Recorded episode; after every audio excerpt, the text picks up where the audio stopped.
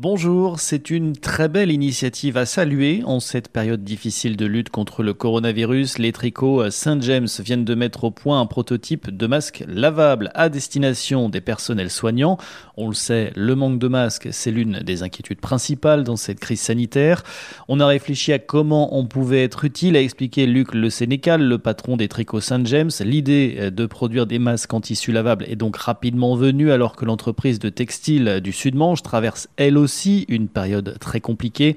Elle a dû interrompre son activité le 16 mars dernier pour limiter les risques en pleine épidémie de Covid-19. Mais voilà, la solidarité et la générosité ont fait le reste. Une chaîne d'entraide s'est mise en place pour passer à la fabrication de masques. La priorité, c'était d'abord de s'assurer de la protection des salariés volontaires sur la chaîne de production. Le groupe alimentaire Isigny Sainte-Mère a donc expédié des masques en papier ainsi que des gants.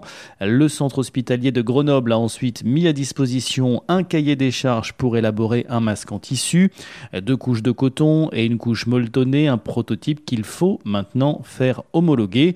À noter que ces masques réutilisables ne sont pas destinés au personnel hospitalier qui sont en première ligne, mais plutôt aux services médicaux support, comme par exemple les soignants d'autres services ou les infirmiers ou infirmières en libéral.